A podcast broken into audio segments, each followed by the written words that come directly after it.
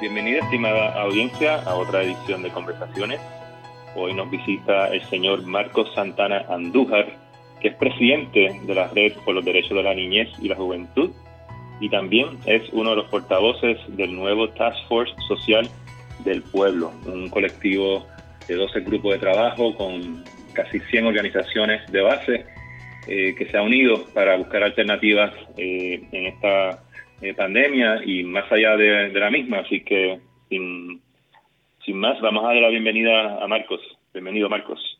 Muchas gracias, Luis Alberto. Muchas gracias a la gente que nos escucha. Agradecido de este espacio para poder seguir conversando. Muy bien, Marcos. Eh, cuéntanos un poquito eh, del Task Force Social, eh, de dónde sale. Y quizás vamos a comenzar con una historia tuya, porque eh, nos estuvimos conversando previamente a la grabación y realmente tienes una historia de vida ejemplar que básicamente te marcó la ruta a seguir y te ha llevado a donde has estado ahora. Así que sería bonito que nuestra audiencia te conociera este, y conocieras tu, tu trayectoria. Bueno, pues eh, como muy bien tú mencionaste, mi nombre es Marco Santana Andújar, importante es Andújar porque tengo madre.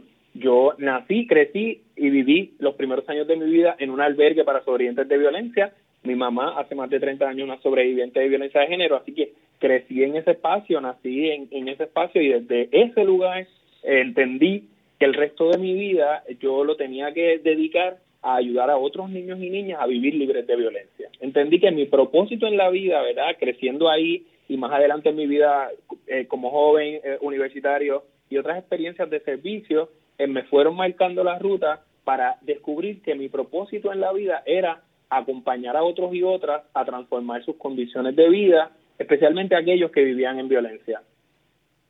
Marco, tú fuiste muy joven y asumiste, asumiste muy joven, debo decir, asumiste muy joven las riendas del albergue que te vio eh, nacer y criar y después eso te llevó hacia un cargo en el gobierno que te dio la oportunidad de emigrar desde dentro, ¿no? Es que explícanos este, esa esa esa trayectoria eh, de tu carrera. Bueno, cuando ya ya habíamos ya había estado en el albergue, mi mamá superó esta esa etapa crítica de violencia, crecí, eh, ya cuando estaba en cuarto año iba a entrar, entré, fui aceptado a la Universidad de Puerto Rico, recinto de Carolina, y ya en ese periodo eh, la monja fundadora del albergue donde había nacido fallece. Entonces yo, sin, sin formación académica en ese momento y sin experiencia, ¿verdad?, administrando una organización sin fines de lucro, volví a ver cómo podíamos ayudar y volvieron algunos, algunos voluntarios, algunas personas que habíamos estado ahí y empezamos a darle la mano. Eh, desde el 2005 al 2015 estuve en ese espacio en mucho del primer tiempo de manera no remunerada mientras estudiaba en la universidad fui entendiendo, ¿verdad?, cómo operaba. Eh, para mí era inaceptable que por falta de fondos o alguna otra cosa se cerrara ese espacio que me había dado vida. Así que lo que había sido bueno para mí tenía que ser bueno para otros y otras. Y ahí fui aprendiendo, ¿verdad? Fui conociendo este espacio eh, administrativo, ¿verdad? Desde otro lugar, ya yo había crecido ahí. Y eh, estuve ahí por espacio de 10 años, entre tiempo voluntario y tiempo remunerado ya casi al final. y en una con mucha gente nos ayudó a, poder eh, continuar adelante. Eh, así que eh, luego de ese espacio tuve la oportunidad de trabajar en el Departamento de la Familia. la secretaria del Departamento de la Familia en ese entonces, Idalia Colón, había sido directora del albergue donde yo nací, así que de esas buenaventuras de la vida, ¿verdad? Llegué a ese espacio en el gobierno y desde ese espacio donde reconozco hay mucha gente buena, pues traté de, de hacer cambios, ¿no? Y de aportar desde ese espacio y logramos, ¿verdad?, hacer cosas en la, en la área de adopción y en el área de prevención, ¿verdad?, la, cual estuve eh, liderando un proyecto de prevención hermoso y, y trabajando con, con, los procesos de adopción que en ese momento fueron los cambios para las adopciones igualitarias. Y, y Marcos, eh, llevas ya unos años trabajando ¿no? en, este, en esta red de, de derechos de la niñez que, que ya tiene unos más de 100 albergues no con, locales de Puerto Rico. Eh, ¿qué, ¿Cómo te preparó esta, esta experiencia de dirigir esta red y enfrentar y luchar con todas las inequidades ¿no? que enfrentan las niñas y los niños en Puerto Rico para el momento que estás ahora? Bueno, pues en primer lugar, eh, mi, mi, trabajo en el albergue desde siempre y mi espacio voluntario allí, siempre aposté por el trabajo en, en colaboración, por el trabajo en red. Ese ha sido un principio en mi vida desde muy temprano Así que estando en el albergue, en ese periodo de, salir del albergue a entrar al departamento de familia, en el 2013 eh, comencé a hablar con otros directores de albergue, pero yo decía, es, que no puede ser tan difícil sacar a flote una organización. Y empezamos a, tener conversaciones y a juntar voluntades. Y en, en el 2013, en una reunión, habían en ese momento cerca de 20 20 directores de albergues de diferentes instituciones eh, del país, como Manuel Fernández Junco y otras instituciones milenarias, porque Manuel Fernández Junco lleva más de 100 años acá.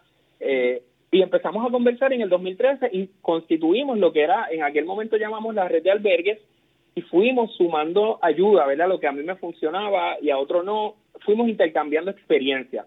Eso se fue transformando con el pasar del tiempo, eh, ¿verdad? Pasó eh, el tiempo y la red se constituyó como la red de albergues, pero luego viene el huracán María y esa experiencia nos enseñó a todos y a todas muchas cosas, pero a nosotros en la red nos dio cuenta de que había muchos otros niños y niñas fuera de los albergues sufriendo otras otras violencias.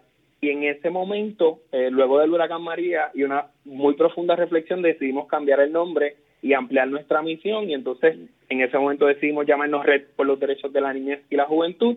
Y bueno, también se alineó con lo que estaba pasando en América Latina, ¿verdad? Nuestros colegas de México, Ecuador eh, y otros países, eh, en Oriente también, cambiaban sus nombres para hacer una gestión más desde los derechos humanos y no tanto desde la caridad como originalmente se hicieron los albergues. Muy bien, Marcos. Y ahora pues nos ubicamos en tiempo y espacio en el presente y eres uno de los portavoces ¿no? del Task Force Social del Pueblo. Cuéntanos, eh, ¿cómo fue que surgió esta iniciativa? Bueno, eh, nosotros y nosotras desde el Task Force Social del Pueblo, eh, el 21 de marzo le enviamos una carta a la gobernadora solicitándole nombrara un grupo especial que atendiera la dimensión social en, en la, la, respuesta a la emergencia, ¿no? Ya teníamos un componente médico, un componente económico, eh, queríamos, ¿verdad?, que se reconociera esa dimensión social y desde el Colegio de Profesionales del Trabajo Social, la Red por los Derechos de la Niñez, que en aquel momento éramos, en principio éramos como 18 o 19 entidades, mandamos esa carta. Eh, tuvimos respuesta el 27 de abril, tuvimos la primera reunión con, si mal no recuerdo, el 27 de abril tuvimos la primera reunión con Fortaleza y planteamos nuestros reclamos, ¿verdad? Y nuestras propuestas. Salimos de esa reunión eh, convencidos y convencidas que estábamos disponibles para trabajar y apoyar al gobierno en la respuesta para complementar la respuesta del gobierno desde nuestro expertise y nuestro peritaje, pero que este grupo, que en aquel ya para el 27 de abril éramos ya más de 100 entidades, eh, tenía que gestarse desde la base de las comunidades, desde la base de las organizaciones, y que así lo íbamos a hacer, así que nos constituimos, eh, ya el 30 tuvimos la 30 tuvimos la primera reunión de, de del pleno y nos constituimos como el Tax Social del Pueblo, ya mirando nuestra relación con el gobierno de colaboración, pero no un cuerpo nombrado per por el gobierno, sino una iniciativa, un junte histórico. Nosotros le, describimos como un junte histórico, ahí hay fundaciones filantrópicas, entidades de base, líderes comunitarios, proyectos de universidades. Así que eh, ya eh, separados de, de, la base empezamos a elaborar propuestas y, y le fuimos dando curso a una gestión que nacía desde la gente para que las soluciones fueran más efectivas. Muy bien. Eh, hay como 12 grupos de trabajo ¿no? en, el comité, en, el Task Force, debo decir.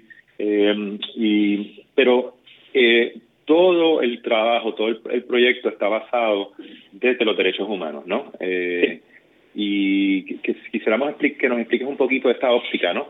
Eh, y por qué es importante hoy en día trabajarla.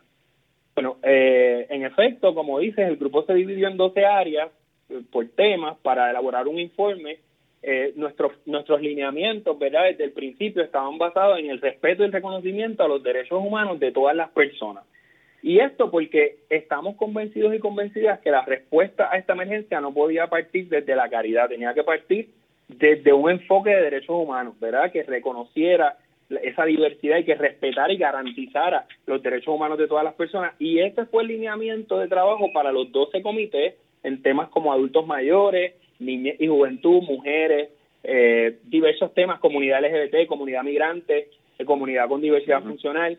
Y, y, cada uno de esos temas, eh, de manera transversal, ¿verdad? se miraban desde, desde el respeto y la diversidad de los derechos humanos elaboramos un informe eh, que el, inicial tuvo 46 páginas y le entregamos ese informe a Fortaleza eh, partiendo ¿verdad? de ese principio que tú, que tú bien has mencionado, porque la respuesta a la emergencia no, puede, no puede ser, porque esto es una situación novel, pues vamos a tomar medidas eh, drásticas, esas medidas drásticas no podían eh, violentar los derechos humanos y esa era una de nuestras grandes preocupaciones, así que también por eso partimos de, ese, de ese principio.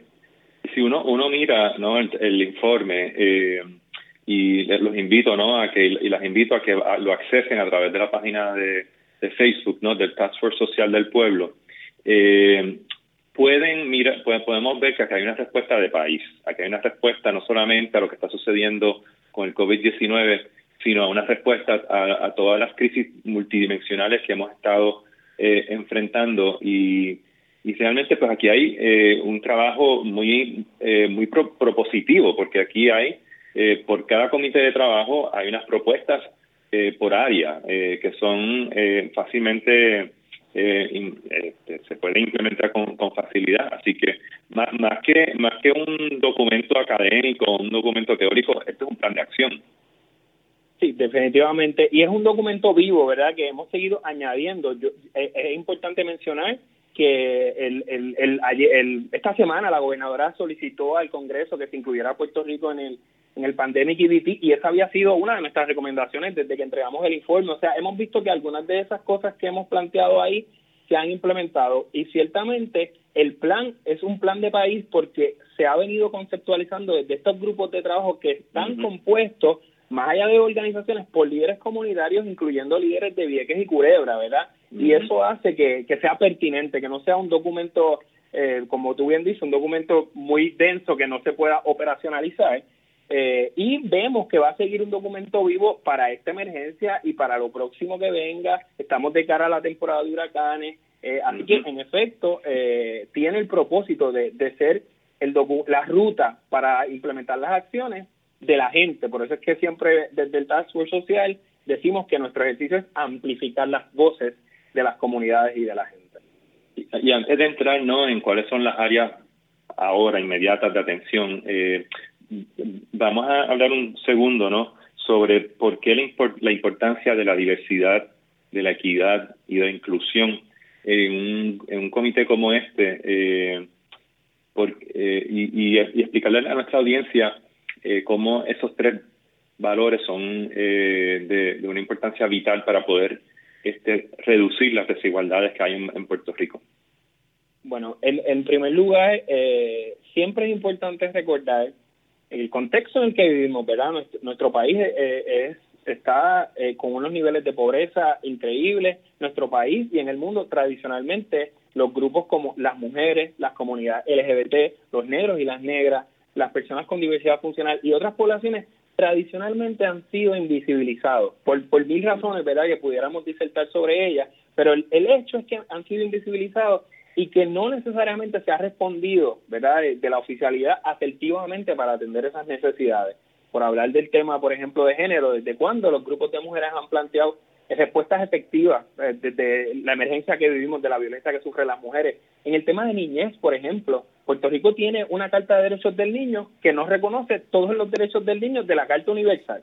Y así pudiéramos mencionar diversos grupos eh, que necesariamente no han estado representados en las mesas de toma de decisión. ¿Y qué es lo que pasa?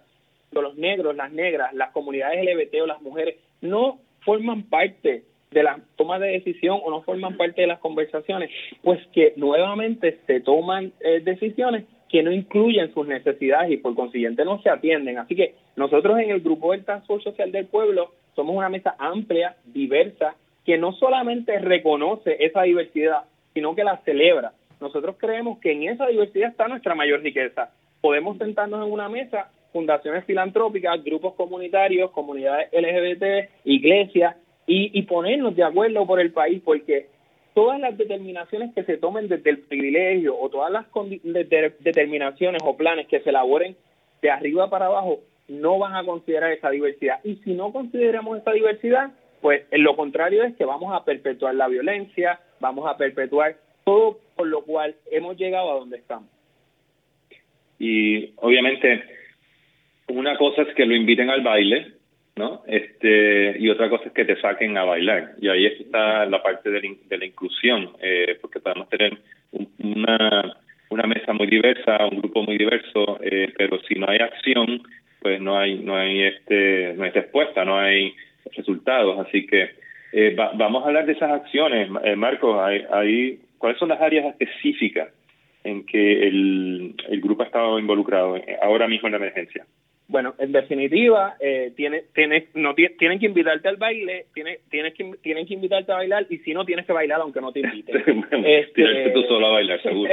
Entonces, eh, un poco, ¿verdad? Nosotros en el Tax Force Social del Pueblo no hemos estado esperando por el gobierno. Estamos disponibles, hemos tenido reuniones con Fortaleza, hemos tenido conversaciones con los alcaldes, pero también hemos seguido haciendo. Una de las prioridades que nosotros y nosotras identificamos, ¿verdad? Después de haber terminado el primer informe, fue el tema de la seguridad alimentaria.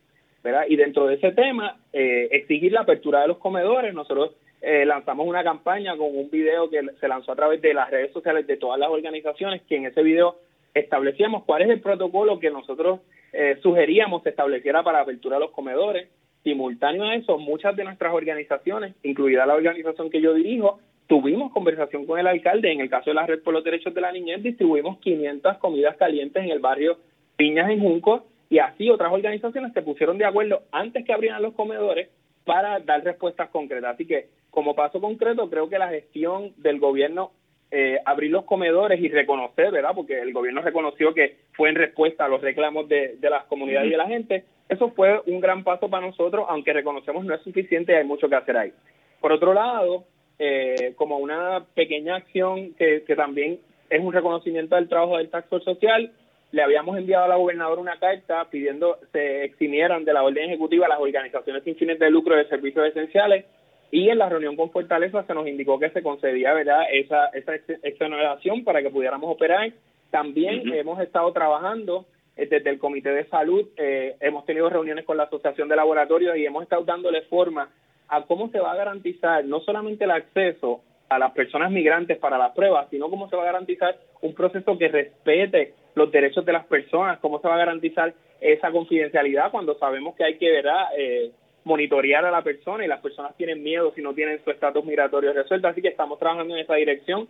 Desde el Comité de Niñez hemos eh, enviado comunicaciones con referencia a protocolos para establecer en el tema de maltrato a menores y eso ya está corriendo a nivel federal. También desde el Comité de Abogacía eh, hemos estado apoyando la gestión eh, para que Puerto Rico sea incluido en el Pandemic EBT. En ese comité está liderando ese proceso la compañera Amanda del Instituto de Desarrollo de la Juventud. Marco, te, pregunto, perdona que te interrumpa, porque creo que es importante que, y para mí también eh, nos expliques qué es el Pandemic eh, EBT. Bueno, esta opción, y, un poco eh, para explicarla muy simplemente a la gente, esta opción que no es de inmediato, ¿verdad? Reconocemos que es una opción a mediano plazo, le daría a Puerto Rico la posibilidad de que las familias reciban el cash o dinero para comprar sus alimentos, ¿verdad? Que reciban a través de, de, una tarjeta un incentivo económico que les permita acceder a alimentos. Esto lo proponíamos como respuesta al cierre de los comedores, aunque no era de inmediato, pero le permite a las familias acceder a un recurso económico para mitigar el tema del hambre. Y ahí mencionaste que el Instituto del Desarrollo de la Juventud, eh, Amanda, está trabajando, liderando esa opción. Ella está en el comité de abogacía y ha estado junto a otros y otras como el Hispanic Federation, eh, Fundación Colibrí, Fundación Flamboyán, trabajando en, en esta iniciativa y también líderes y lideresas comunitarios. Bueno, como estábamos comentando anteriormente, aquí hay un plan de acción de país, ¿no? Este, aquí hay organizaciones que llevan muchos años trabajando desde la base eh, con las distintas eh, inequidades estructurales, ¿no? Que tenemos como, sociedad. Eh, y, te pregunto, Marcos, a futuro, ¿cuál es la visión de este Task Force? ¿Están por mantenerse permanentemente, constituidos permanentemente? ¿Cómo piensan o han deliberado internamente eh, insertarse en, la, en el proceso político e incidir en la discusión pública sobre el tema de la pobreza y el tema de las, de, las inequidades? Bueno, para empezar de atrás hacia adelante, ya, ya estamos incidiendo sobre los procesos en el país. Eh, específicamente la emergencia, la siguiente pregunta, sí en efecto hemos tenido conversaciones de cómo este junte, que nosotros hemos identificado como un junte histórico, cómo puede trascender para otros temas como la vigilancia, por ejemplo, de la utilización de fondos CDBG o otros temas, ¿verdad? Que impacta. Sí lo hemos hablado en este momento, la estructura, existe un comité timón, un comité técnico que hay representantes de los 12 comités y hay un proceso de toma de decisiones internos. Ya hemos comenzado a hablar de cuál va a ser el modelo de gobernanza de este esfuerzo. Existen otros grupos como el Movimiento Una Sola Voz que ha agrupado a organizaciones y que forma parte de este esfuerzo y estamos viendo cuál es la mejor manera de que este esfuerzo trascienda esta emergencia y se convierta en un espacio muy sólido para no solamente hacer incidencia, sino también para forzar la transformación que necesitan nuestras instituciones.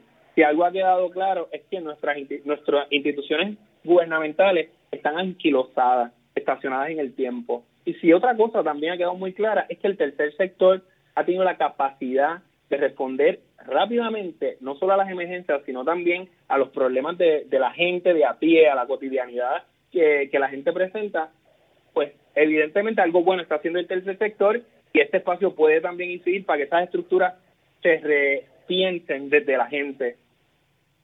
Y nosotros en este espacio hemos hablado anteriormente sobre eh, la fragmentación natural que existe, ¿no? Por la diversidad que hay en el tercer sector que, que también, también existe en el sector privado, ¿no? Pero el sector privado está mejor organizado y, y están, aunque hay una coalición, pues están todos organizados verticalmente de acuerdo a su, a su industria, ¿no? Que eso ayuda y no ayuda a la misma vez. Pero por lo menos tienen el acceso a los medios, tienen el capital, eh, pero el, tercer sector siempre ha sido, eh, como sabemos, muy diverso, muy independiente, eh, pero por primera vez se está empezando desde María para acá a crearse una serie de movimientos, una serie de coaliciones, donde quizás una nueva generación de, líderes comunitarios está emergiendo que, está más acostumbrada como tú a, trabajar en redes, ¿no? Y en ese liderazgo colectivo que, realmente es el que es necesario para crear cambios eh, sistémicos. Eh, ¿Cómo tú has estado observando este movimiento en los últimos en los últimos años? Bueno, eh, en primer lugar, yo, yo creo que la experiencia que he tenido en, el trabajo en redes en Puerto Rico o a nivel internacional, como, como te mencionaba al principio, me ha dado cuenta de que sin duda tiene unos resultados más profundos y más eh, a largo plazo, ¿verdad? Eh, que seguir cada uno como isla. El tercer sector, en efecto, es muy diverso y, y muchas, eh, muchas organizaciones la, la poca diversificación de los fondos, ¿verdad? La mayoría reciben fondos del gobierno y eso hace que estemos compitiendo las organizaciones por fondo y eso hace más fragmentación en el sector. Pero también hay otros modelos, ¿verdad? Por ejemplo, la organización que yo dirijo no recibe un centavo del gobierno. Hemos operado desde el 2013 y eso nos ha permitido también actuar con un poco más de libertad. Después del huracán María, los problemas eran tan profundos que tuvimos que empezar a sentarnos muchos por temas, los de niños, los de mujeres, pero ante una situación como esta, yo creo que una de las de las lecciones que, que, nos va dejando este esta pandemia es que si no logramos eh, seguir articulando, pues yo creo que por muchos años se ha intentado y se ha logrado avances, si no logramos articular el sector y, avanzar, va a ser muy difícil superarlo. Y eso reconociendo, somos diversos y esa es la riqueza de nuestro sector. Somos muy diversos, hemos logrado cambios muy profundos, algunos de ellos difíciles de evidenciar o cuantificar, ¿verdad? Por, como, como pasa el sector privado, se le puede hacer más, más sencillo porque, porque básicamente pueden con números evidenciar lo las metas que quieren lograr. Nosotros trabajamos con, el centro de nuestro trabajo es la gente, ¿verdad? La vida. Y eso hace más difícil, ¿verdad? Eh, evidenciar lo profundo de los cambios que hemos logrado. Yo creo que hay un cambio, ¿verdad?, generacional en nuestro sector. Creo que hay muchas organizaciones eh, recientes creciendo con visiones diferentes. Creo que hay líderes de organizaciones y líderes eh, de comunidades con otras visiones que enriquecen las visiones existentes y eso hace que cada vez sea más pertinente y más necesario el trabajo en redes. De acuerdo, Marco. Encantado, Marco Santana Andújar, de haberle tenido acá en nuestra eh, edición de conversaciones. Eh, vamos a estar siguiéndote los pasos a ti y también a todo el colectivo, ¿no? Del Task Force eh, Social del Pueblo, está, un organismo que está irrumpiendo con fuerza y coherencia dentro de la diversidad, ¿no? para, promover soluciones de país. Así que muchísimas gracias por estar acá en conversaciones. Muchas gracias por la invitación y siempre estamos a la orden. Muy bien, estimada audiencia, quédense en sintonía para las próximas ediciones de Conversaciones, donde seguiremos discutiendo y conversando sobre este Puerto Rico nuevo que emerge y que surge de la, de la pandemia y de estas últimas crisis que hemos estado teniendo en los últimos años. Que estén bien, que estén saludables y nos vemos hasta la, en la próxima edición. Hasta la próxima.